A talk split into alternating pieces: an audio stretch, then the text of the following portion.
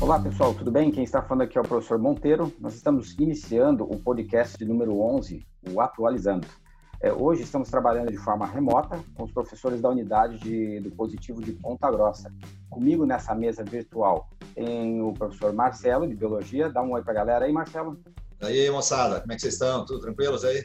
E também vai nos ajudar aqui nos trabalhos o professor Jackson, de História, também do Positivo de Ponta Grossa. Dá um oi aí pra galera, Jackson. E aí, galera, tudo belezinho? Um abraço a todos. Seguinte, não tem como fugir muito da temática, né? Nós vamos trabalhar hoje com uma pauta fazendo uma comparação da história, da questão biológica, da questão econômica, da questão social da peste negra, fazendo uma contraposição com a questão da gripe espanhola. Né? Com certeza isso aí vai ser muito útil para vocês em todo e qualquer vestibular que você vai fazer esse ano, né?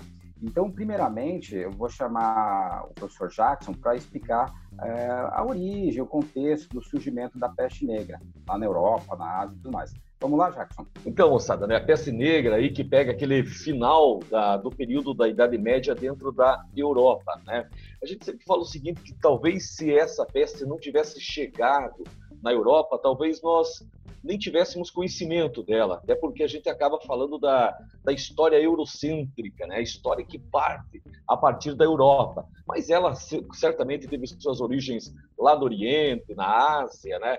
na, provavelmente ali na região da, da China, da Manchúria, onde se passava ali por vários conflitos, uma guerra, inclusive, contra os mongóis, né? os mongóis que acabaram dominando, expandindo por aquele território então, as informações é, reais de se os mongóis teriam levado essa doença para a China, se a China é, teria levado para os mongóis, inclusive alguns relatos né, a respeito de um ataque dos mongóis ali no Mar Negro, na região da onde hoje é Crimeia, na cidade de Cafa.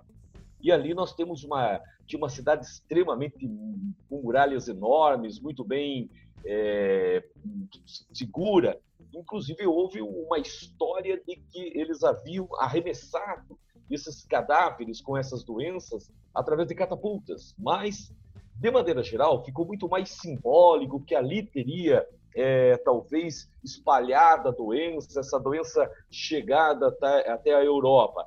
O que nós sabemos que nesse contexto, por exemplo, na Europa, no final da Idade Média, acho que nós chamamos de Baixa Idade Média, estava vivendo o contexto de um renascimento do comércio, o comércio estava crescendo, né, surgindo as feiras, ao redor das feiras um conglomerado humano, que hoje nós chamamos de cidades, e eram cidades que cresceram de maneira completamente desordenada, e, e, e obviamente que esse contato com o Oriente através do comércio né, vai se destacando aí a chegada de vários navios, então, nós temos aí uma, uma quantidade muito grande das primeiras vítimas da peste negra na Europa, serem pessoas que moravam em cidades portuárias e cidades que recebiam uma quantidade muito grande de navios que vinham né, trazendo esses produtos do Oriente, tanto da China, da Índia, enfim, de toda a região da Ásia, já que era o processo do renascimento, do comércio e, e, e, a questão da falta de higiene muito grande nessas cidades de maneira completamente desordenada. Ok. Vamos lá, Marcelo. Vou fazer uma pergunta de leigo aqui, né? Que acho que vai ser muito discutida esse ano nos vestibulares. No final das contas, a peste negra, ela era reproduzida através de uma bactéria ou de um vírus? Explica aí pra gente algumas coisas sobre essa temática. Vamos lá então, Monteiro. É, frisar bem que foi uma bactéria. Uma bactéria em forma de, de, de bastão, né? Que a gente chama de bacilo esse bacilo, uma bactéria, o nome dela Yersinia pestis. E até uma curiosidade, por que Yersinia? Porque o descobridor dela, né, lá no, no século XIX, foi um francês chamado Alexander Yersin. Então, devido a ele, o nome da bactéria. Interessante, Marcelo, falar do total desconhecimento que se tinha na época, né? Inclusive, em termos históricos, são relatados, assim, é, várias tentativas de tentar descobrir o que era isso. Né? Então, eles não tinham a menor ideia do que era. Inclusive, muitas pessoas acabavam jogando né, por uma questão divina, que era uma reprovação de Deus. Deus estava descontente com a população, e isso levou assim muitas pessoas a, a correrem para a igreja, outros abandonarem a igreja, surgiram pessoas mais radicais em termos religiosos, perseguiram pessoas acusadas de serem pecadores, os judeus vão ser extremamente perseguidos na Europa, acusados de serem verdadeiros pecadores, pessoas que não professavam a fé cristã. Então, quer dizer, o desconhecimento naquele momento da peste negra era algo muito grande realmente. É, tanto é, Jackson, que inicialmente, né, como você disse, ali ficou na região portuária.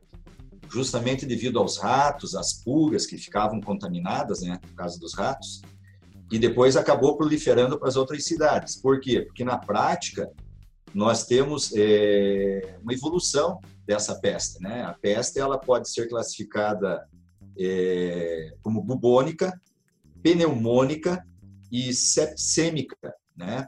E por que bubônica? Tem uma curiosidade, por que bubônica? Porque na região da virilha pode se formar inchaços, e esses inchaços são chamados de bubões. Então, por isso, peste bubônica, os bubões lá na região da virilha. E essa, e essa peste, é, no, no caso bubônica, ela atinge, então, os vasos linfáticos. Justamente esses bubões são inchaços dos vasos linfáticos que numa, num outro estágio pode atingir os pulmões. Né? Então, por isso, daí a peste pneumônica. E quando ela faz uma ganha corrente circulatória, ela passa a ser chamada de sepsêmica. E como atinge os vasos é, sanguíneos, né, corrente circulatória, hemorragias. E juntamente com as hemorragias, as manchas escuras. Por isso, peste negra que é um termo hoje não a gente comenta muito, mas é um termo assim dentro da, da, da medicina ah, em desuso, né? Então se fala muito em peste bubônica, tá? Que acredite Monteiro e, e, e, Jackson, em pleno século 21 nós temos casos ainda destas de, de, dessa peste. Lá na região do Congo, na região de Madagascar, ainda temos em pleno século 21. Agora, essa, essa peste, ela, ela existe até porque ela está diretamente ligada também a, a um questão, a questões externas. Eu falei, por exemplo, do surgimento das cidades, do ressurgimento das cidades europeias ali no, no finalzinho da, da, da, Idade Média, as cidades que cresceram né, ao redor da feira, perto do castelo, as pessoas foram fazendo as casas de maneira completamente aleatória, não tinha saneamento básico, não tinha onde descartar ali seus dejetos humanos, as pessoas jogavam nas ruas, as enchentes, então a falta de higiene era terrível. Né? Como ela era transmitida, e o Marcelo falou, não era necessariamente pelo rato, mas principalmente pela pulga do rato, Quer dizer, se fosse o rato era mais fácil. O rato é um animal maior, você consegue visualizá-lo. Mas a pulga, passando de uma, de uma casa para outra, né? Na, na, principalmente durante o inverno, roupas mais pesadas, uma picada apenas da pulga já era suficiente para que a pessoa estivesse contaminado com essa bactéria. E lembrando que exatamente do século XIV, né, dentro da Europa, nós temos assim dois dos principais reinos europeus, que é hoje o reino da França e o reino da Inglaterra, no meio de uma guerra, né? uma das guerras terríveis, que é a Guerra dos 100 Anos. Então, exatamente ali na Batalha de Clecy, teria sido o momento em que a, peste negra se espalhou, então ali por volta de 1350, foi o auge da peste negra. Então, olha, olha a situação, você tem uma guerra, você tem um crescimento populacional dentro da Europa, você tem a, a, o surgimento das cidades, a falta de higiene, né? Esse crescimento populacional levou, por exemplo, à falta de comida, a fome se abatendo em várias regiões, muitas pessoas desnutridas, a guerra, o estresse, a morte, quer dizer, e tudo isso podemos contar aí como ingredientes que levou aí a propagação de maneira muito intensa. Então, veja, por mais que ela tenha surgido lá na Ásia, lá na região da, da Índia, ou talvez da China, dos mongóis, enfim, é, é, é, na Europa que ela encontra um campo extremamente propício para que ela possa se propagar de forma intensa. Jackson, pegando teu, a, a, tua explicação, né, em questão da guerra, então como ela, como essa peça ela tem a, a evolução, então quando ela passou passa a atingir os pulmões, ela passa agora a ser transmitida por gotículas de saliva, e é, como se fosse até, entre aspas, uma gripe, né? Como a gripe nós transmitimos com, a, com as gotículas de saliva, a peste também, na época, foi bastante transmitida dessa forma. Por isso que acabou se alastrando da maneira que se alastrou, né? Deixa eu fazer um comentário aqui. Eu estava lendo essa semana, falando em situação da doença e tudo mais, da pandemia, eu descobri que, teoricamente, o mundo já teve 12 pandemias. Isso é um valor meio chutado, mas deve ter uma lógica, né? E alguns especialistas estão comentando que existe uma tendência de o planeta Terra ter cada vez mais pandemias. Mas isso é uma teoria. Eu não, não ponho minha mão no fogo por esse tipo de informação, mas tem uma certa lógica, né? Mas uma coisa que é interessante, os especialistas estão mencionando que se tiver existirem mais pandemias, vai ser por causa do impacto ambiental que o ser humano está fazendo nos biomas, né? Os seres humanos estão morando cada vez mais próximos das florestas, estão derrubando as florestas, né? E um exemplo que dá para conectar, que isso é realmente verdadeiro, quando surgiu a peste negra, uma das teorias mais aceitas é que quando ela surge na Mongólia, na China, né? Que não sabe onde que é a Mongólia é do lado da China, ali no meio da Ásia é porque houve uma expansão da população para os campos da Mongólia, para fazer plantação de trigo, cevada e tudo mais, que era o habitat da marmota, né, que é um roedor, ou de um rato. Então, às vezes, a questão de expansão da malha urbana, que foi o que o Jackson explicou, mencionou, ou o aumento da população pode contribuir para essas pandemias mesmo. Até o caso dos chineses, né, que a gente pode abordar em outros podcasts, talvez o, o coronavírus tenha migrado do, do morcego né, para o ser humano ou para um animal intermediário, um animal hospedeiro, é por causa desse avanço populacional. A cidade de Wuhan é muito grande, né? Ela tem 11 milhões de habitantes e tem muitas feiras é, de animais que eles consomem de forma é, sem muito controle sanitário, né? Então aqui, pessoal, acho que a gente encerrou mais ou menos uma explicação sobre essa peste negra, né? É. Agora a gente vai passar para a questão da gripe espanhola Vamos usar a mesma lógica de raciocínio aqui. É, Jackson, você poderia fazer aquela é, contexto de origem, história sobre a gripe espanhola para gente? É, então, a gripe espanhola, a primeira coisa é o nome dela, né? Que, então, a gripe espanhola, será que ela surgiu na Espanha? Na verdade, nós sabemos que ela não surgiu na Espanha. O contexto dela, nós estávamos vivenciando a Grande Guerra, né? Também conhecido para nós aí como a Primeira Guerra Mundial. E como ó, a, gripe já estava se espalhando, portanto, por vários países, e nenhum país queria associar aí a gripe aos seus soldados, à sua população que já estava extremamente é, numa situação crítica em detrimento da guerra. Então, exatamente ah, os meios de comunicação da Espanha, os jornais espanhóis que estavam, a Espanha era neutra nessa Primeira Guerra Mundial, então eles acabaram noticiando eles acabaram sendo os primeiros a comunicar uma, uma, uma gripe terrível, uma mortandade bastante grande que estava acontecendo, e exatamente por terem sido os primeiros a divulgarem a gripe, surgiu esse nome né, da gripe espanhola. Mas onde ela teria surgido realmente? Também, né, de maneira 100%, ninguém sabe exatamente. A hipótese mais provável e mais aceita até então que ela teria surgido na América, nos Estados Unidos, né, quando antes mesmo ali da, na preparação dos Estados Unidos para entrar na Primeira Guerra Mundial, ali bem na região central dos Estados Unidos, na região do Kansas, houve uma concentração muito grande de soldados que é, estavam em, em, concentração de treinamento, se preparando para a guerra, e essa, mais uma vez, a concentração, a proximidade, a aglomeração de pessoas no mesmo lugar, teve a morte né, de um homem, inclusive um cozinheiro, né? um cozinheiro dos soldados acabou falecendo e, essa gripe acabou pegando alguns soldados. Esses soldados vão posteriormente aí entrar na, na, na Primeira Guerra Mundial e aí sim nós temos a Europa é, sendo contaminada. Então acredita-se que teriam sido realmente soldados dos Estados Unidos que foram para Primeira Guerra Mundial e teriam espalhado. Mas é claro que talvez não seja uma única hipótese, talvez isso, novas informações possam mudar, a história está sempre inovando, com novas informações, mas essa é a tese mais provável, realmente, de que como teria chegado aí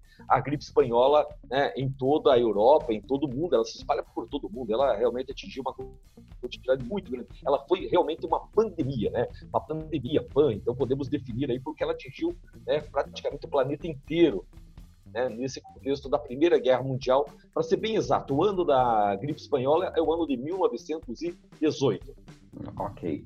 É, Marcelo, faça mesmo comentário da questão anterior. É a vírus ou era bactéria a gripe espanhola?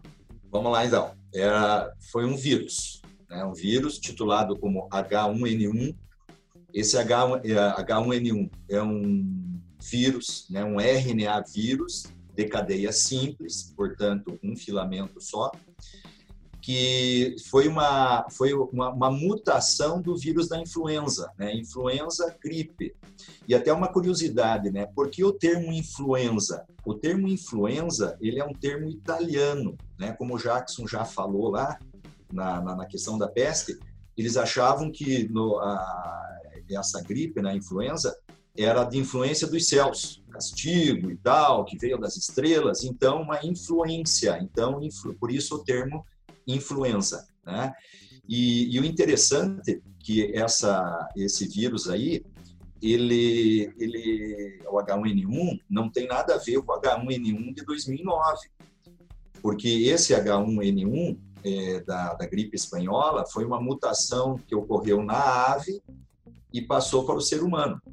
Já o, o H1N1 de 2009, daí já foram é, envolvidas três espécies. Então foi a aviária, né, as aves, suína e daí o ser humano. Né? Então foi uma mutação essa de 2009 em relação ao que aconteceu lá com a gripe espanhola. Também interessante a gente é, comentar que essa gripe ela teve três ondas. Em março de 1918, em agosto de 1918, que foi a mais contagiosa, foi a que teve mais mortalidades, e o último, a última onda foi em janeiro de 1919, né? É, e o interessante é que tem muito a ver com os dias de hoje. Por quê? Porque os dias de hoje nós estamos falando aí do coronavírus, do isolamento social. E na época falou-se muito de isolamento social, teve muito isolamento social, né? É, os usos de máscara também. E a Austrália ela levou muito a sério o isolamento social na primeira onda. Tanto é que só ocorreu a primeira onda, depois a segunda e a terceira não teve. Por quê? Porque o isolamento social naquele, naquele momento foi muito importante, né? Agora, bem interessante aí, Monteiro, o que o Marcelo comentou, Monteiro, é, é fazer, está é, sendo muito comparado a gripe espanhola com o coronavírus. Muitas coisas, elas é, é, são comparativas. É, primeiro, por ser uma pandemia, por ela ser um vírus também, né? mas a maneira com que, que se, ela foi tratada. No primeiro momento, né? é, não só no Brasil, mas no mundo inteiro, as pessoas também não levaram muito a sério, até no contexto da guerra. Ela, quando chega no Brasil, por exemplo, no Brasil, ela chegou aí né, né, num navio vindo da Europa, o famoso navio Demerada, que trouxe, chegou ali em Recife, depois passou por Salvador, na Bahia, depois chegou no Rio de Janeiro, enfim, né, trouxe essa gripe.